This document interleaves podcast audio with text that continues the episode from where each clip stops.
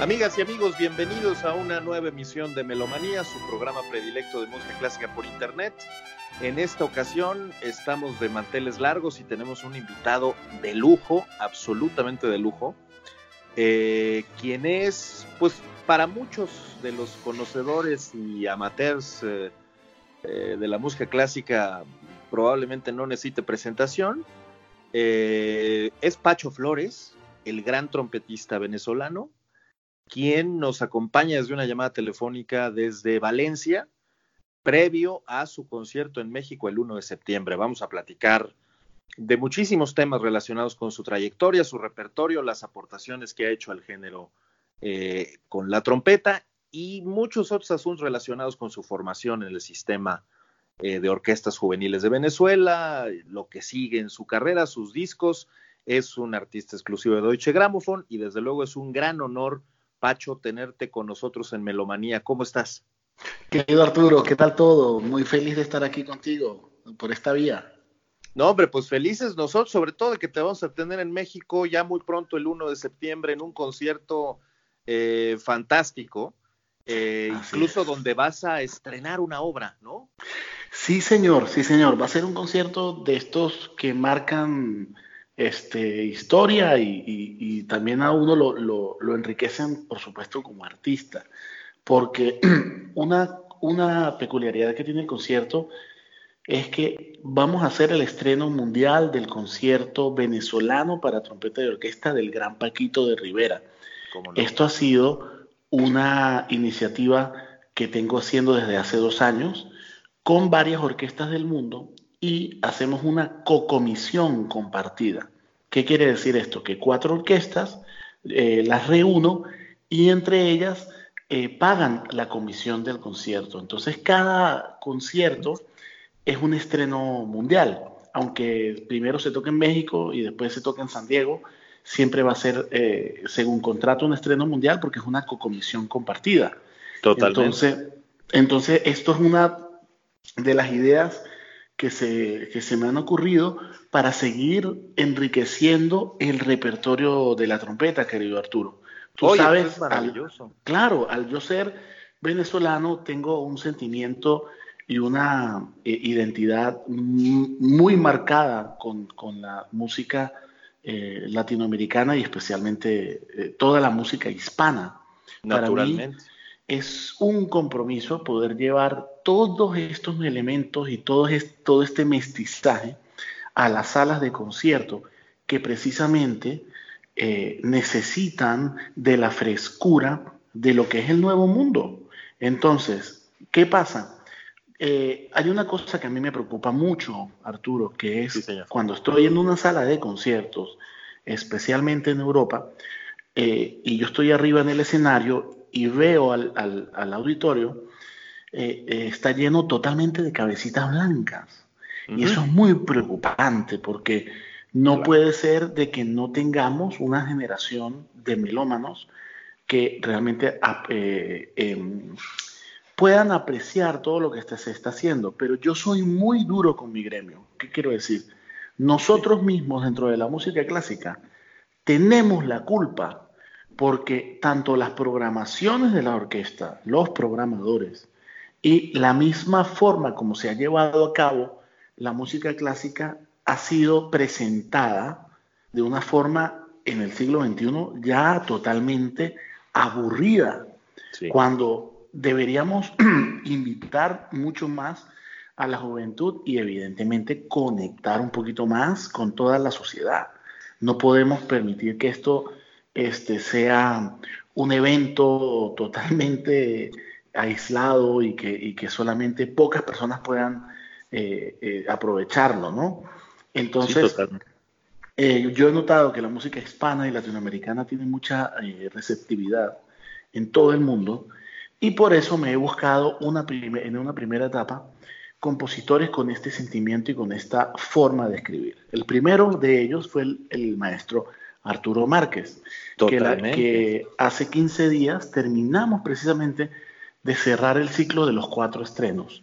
La primera orquesta que lo interpretó fue la Orquesta Sinfónica Nacional de México, la segunda la de Tucson, la tercera la de Hyogo en Japón y la última la Orquesta Sinfónica de Filarmonía de Asturias, de, de Oviedo. Claro. Entonces, entre las cuatro orquestas se ha podido llevar a cabo este proyecto tan bonito durante una temporada de conciertos, la 18-19, y ahora la 19-20 estaré llevando a cabo estos estrenos mundiales del Paquito, del concierto venezolano para trompeta de Paquito de Rivera. la primera orquesta, claro, la primera orquesta que se, que se sumó a, este, a esta comisión fue la Orquesta Sinfónica de Minería, la segunda la de San Diego, la tercera orquesta la Orquesta Sinfónica de Valencia en España y la última la de Arctic Philharmonic en Noruega. Esto me, me, emociona muchísimo porque por todo el mundo estamos llevando un concierto eh, con, con, todas estas características que ya te mencioné anteriormente.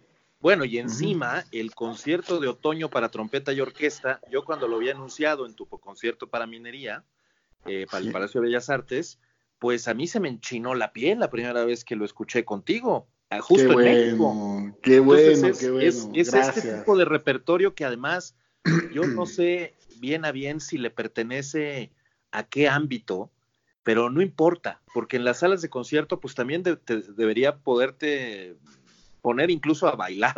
No sé, esos son los ritmos de Márquez. Como antes se hacía, ¿no? como, como antes se hacía. Antes la gente aplaudía en el medio de las cadencias, aplaudía, no es, no es un pecado aplaudir en el primer movimiento y después el segundo. Eso quiere decir que la gente está emocionada. Claro. No, no podemos cohibirlas a ellos, a que no, al público, a que se, a que no pueda eh, hacer eh, un acto reflejo de lo que es la emoción, ¿no?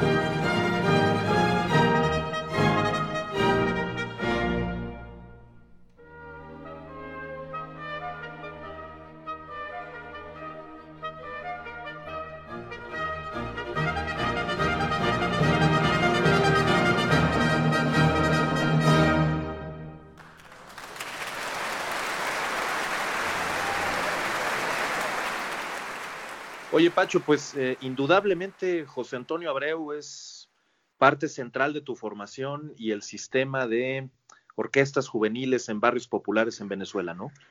Totalmente. Yo, el maestro Abreu, pues imagínate, me, me considero una persona bendecida al haber compartido muchos años con él, convivir con, con, esta persona dentro del sistema y aprender tanto de este gran sabio que le ha dejado no solamente a Venezuela un gran legado, yo creo que a toda la humanidad. Fue una persona que mostró y enseñó que en los últimos tiempos se tiene que renovar totalmente el sistema musical de enseñanza.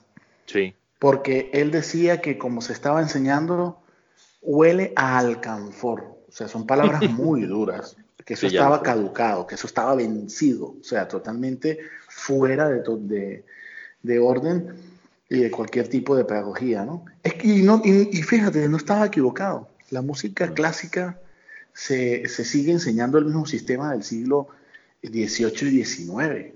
Todavía en los conservatorios se sigue enseñando con ese mismo sistema. Entonces, es muy triste porque cuando uno va a conferencias de, de música se está hablando del pasado, se está hablando de, cómo hizo este músico esto, cómo hizo este músico lo otro, este compositor esto, este compositor lo otro. En cambio, no van a una conferencia de medicina y resulta que están hablando de la última pastillita para la mejora de la cura de la enfermedad X. Exacto. Siempre pensando en el futuro. Y eso es como, como uno debería, los músicos, nosotros dentro de nuestro mundo, tendremos que buscar y vernos en ese espejo. Pacho, ¿podrías comentar con, nuestra audiencia un poco brevemente cómo funciona este tema del sistema de orquestas juveniles en Venezuela? Y además, no sé, si siga vigente. Eh, sí, totalmente. Fíjate que a pesar, a pesar de la gran crisis que, está llevando, que no es ningún secreto, que Venezuela está pasando un momento, un momento muy difícil, eh, lamentablemente, eso ha afectado muchísimas cosas. Mucha gente ha salido del país, pero a pesar de todo esto, el sistema de orquesta sigue teniendo una gran mística de trabajo y no olvidemos que es la cara bonita del país. Nuestros países latinoamericanos tienen otro tipo de inconvenientes y otro tipo de problemas que quizás en Europa, que en Europa quizás no se vean o en Estados Unidos, sino son problemas totalmente distintos. Entonces, un proyecto eh, educativo como el sistema de orquestas realmente eh, le cambia a un niño la vida. el eslogan del sistema es tocar, cantar y luchar. Y por ende, cada niño que entra dentro del sistema de orquestas tiene la esperanza que a través de esa educación puede algún día ser una, no solamente una, una persona que le sirva a la sociedad como artista, sino que también puede ser una persona de bien, porque le estamos quitando un arma por un instrumento musical. Eso es lo que tú llamas, eso es lo que tú llamas un milagro. Eso es un milagro una, nota tuya maravilloso. En, Quito, que hablabas de eso, ¿no? era, operaba de una forma milagrosa la posibilidad de reunir a toda esta juventud en torno de la música. Claro, el país, eh, somos 30 millones de venezolanos y resulta que más de un millón de niños están dentro del sistema de orquestas. Maravilloso. Entonces es una cifra, es una cifra realmente milagrosa. Eh, en Japón hay, 125 millones de personas y quizás no hay un millón de niños estudiando música. en Japón. claro entonces, si vemos la proporción, es realmente algo. Sí, no, tremendo, ¿no?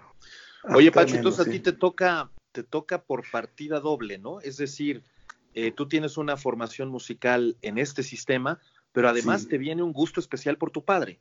Yo, totalmente. La persona que me enseñó a amar la música, él también era trompetista, director de una banda también él era contador, no sé cómo le llaman en México, contable. Contador. Sí, justo, justo, contador. Tenía, tenía eh, dos profesiones y, y bueno, gracias a esta persona que me enseñó y me presentó la música, pues yo decidí tomarme esto en serio y, poder eh, cumplir esos sueños, ¿no? Claro.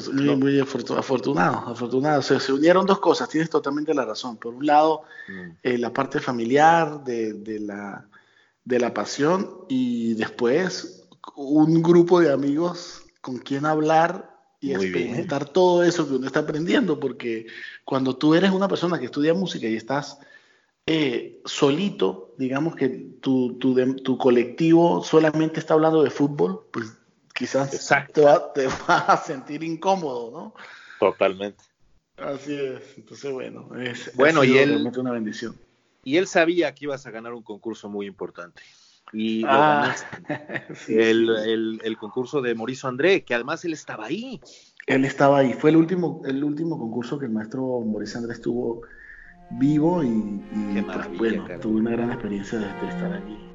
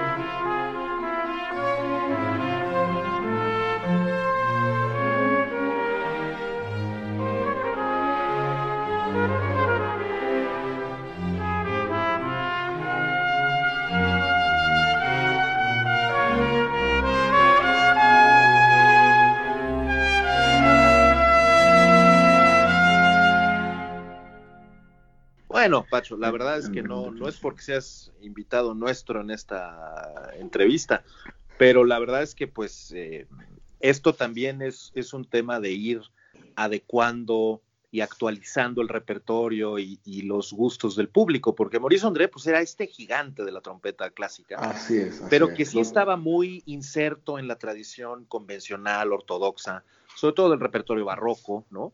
Sí, sí. él, hizo una gran innovación que era que él tomó ese repertorio barroco que a él le quedaba muy bien y pudo hacer muchísimas transcripciones de, para la trompeta piccolo de, obras de flauta y de oboe. Ah, eso sí, ¿no? Una gran aportación ahí. Una ah, ahora, aportación. ahora tu, tu disco de cantar, lo comentábamos hace rato fuera del aire, 2013, me parece que es el primero que haces con Deutsche Grammophon. Totalmente cierto. Puede ser visto como un homenaje, ¿no? A Maurice André. De hecho, el disco se lo dediqué a Maurice André. Él murió en el año 2012 y ese disco lo grabé en febrero del 2013, salió en julio y es un homenaje que le rindo al maestro Maurice André. Básicamente, este disco Cantar es una presentación que hago con Deutsche Grammophon eh, llevado a lo que ha sido la época eh, de oro de la trompeta, pero con una particularidad, que ninguna obra es original para trompeta. Entonces hice una eh, sí, súper lindo, eso me pareció un proyecto hermoso porque no estamos haciendo obras originales para la trompeta. Tocamos el concierto de Chimarrosa, que es para oboe, el Tartini, que es para violín, el cucú de, de Jean-Claude eh, Duncan, que fue un clavecinista muy virtuoso, que hizo una serie de libros maravillosos. Aquí hago un arreglo maravilloso de, de, de Efraín Osher. También hicimos eh, Barroco Español, una pieza de Santiago Sáenz de Murcia, para la guitarra, que precisamente este compositor eh, de Madrid, eh, esta música se encontró en una catedral en México y nunca hubo registros de que él haya viajado a México. Y es una tarantela napolitana bailable, ¿no? Es una tarantela eh, barroca, en, en, tonalidad menor, pero sí podría ser, podría ser bailable. Digamos, era era una pieza muy de la época eh, donde se tocaba esta, la guitarra eh, barroca, familia de los laúdes. Totalmente, totalmente maravilloso, raro. Oye, y tienes una y tienes una mm. adaptación del clavecín bien temperado, de un, preludio del clavecín buenísimo, ¿no? Sí, sí, sí, sí. Hay una, hay muchas cositas la, de la misa sin menor de Bach también. Pero te has, pero te has movido, te has movido como pez en el agua en el ámbito, digamos, barroco, que es mm. seguramente el, repertorio canónico de la trompeta, pero de ahí has empezado una exploración tremenda, ¿no? Es decir, no solo tu actividad en conciertos, sino también la parte discográfica, que tiene un pie en el jazz, tiene otro en la música contemporánea con Christian Lindbergh, se mueve por Sarasate, regresa Haydn. Eh, eres, un, eres un heterodoxo. Pues, ¿sabes qué pasa? Que, a mí me parece que la música no tiene fronteras. Claro. Entonces yo considero que una trompeta, yo no toco una sola trompeta, toco muchas trompetas en varias, tonalidades. Y para mí la trompeta son todas, no es una sola. Entonces, esta gama de colores con los que tengo ahora para pintar me dan la posibilidad de tener un acercamiento mucho más, eh, un acercamiento más real a, las inquietudes musicales que yo tengo con los estilos. Llámese barroco, romántico o clásico. ¿Qué quiero decir? Cada voz de cada trompeta la utilizo a favor de que ese estilo pueda eh, lucirse muchísimo más. Por eso me encanta cambiar tanto de trompetas. Y bueno, volviendo al concierto del primero de septiembre, lo que te quería decir, hay un, matiz muy especial, que voy a tocar cuatro conciertos de trompeta. Estamos hablando que eso va a ser, eso es para un trompetista como el Grand Prix, ¿no? Oye, sí, y, te, y te, aprovisionas en Stomby. Sí, señor. Voy a tocar en este concierto con 12 instrumentos diferentes, con 12 trompetas. Va a ser una, una gala maravillosa de, colores y de sonidos, porque va a estar la familia entera. Esto no es usual, ¿no, Pacho? no, para nada, trompetista vaya a, aprovisionarse de todo el material y que eso implique más de cinco tipos distintos de instrumento. Sí, sí, sí. Eh, normalmente yo estoy haciéndolo con cuatro o cinco hace diez años. Sí, claro. Pero con, con 11, 12, tres instrumentos, ya hace cuatro eh, o tres años. Realmente ha sido una evolución bastante bonita, ¿no?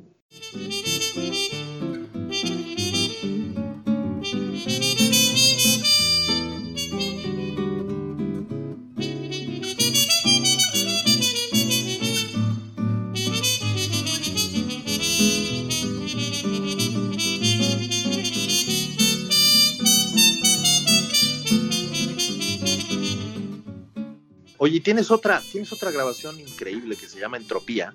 Ah, qué bueno que te gusta. Un, disco eh, intimista, muy bonito. Pues muy bonito, ¿no? Porque eh, eh, es un poco entre, entre tangos y un poco samba brasileira, pero también piazzola, popurrís latinoamericanos con, con guitarra. Qué bien funciona esto de trompeta con guitarra, ¿no?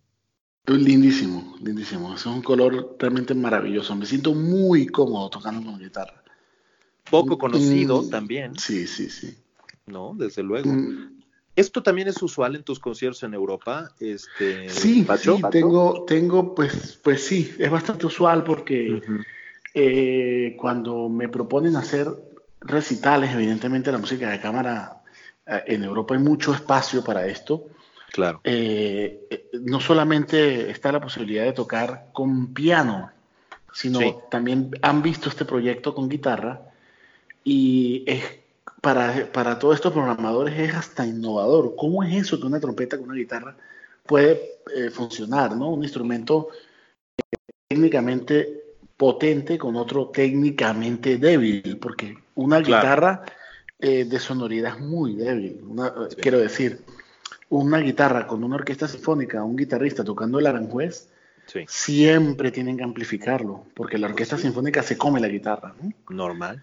Sí, sí, entonces bueno, eso es bastante interesante cómo se pudo fusionar los colores para este eh, proyecto en especial y que la casa Stomby, eh, que se unieron dos firmas españolas, de guitarras Manuel Rodríguez y haciéndonos guitarras con una caja más grande y las trompetas valencianas eh, Stomby, donde no, utilizamos ninguna trompeta, sino solamente cornetas. Para los que no conocen la diferencia, una trompeta tiene un timbre por eh, mucho más agresivo y las cornetas mucho más dulce y envolvente. Entonces eso hace que haya más conexión, más armonía con la guitarra y no es un, timbre tan agresivo. Ya lo creo.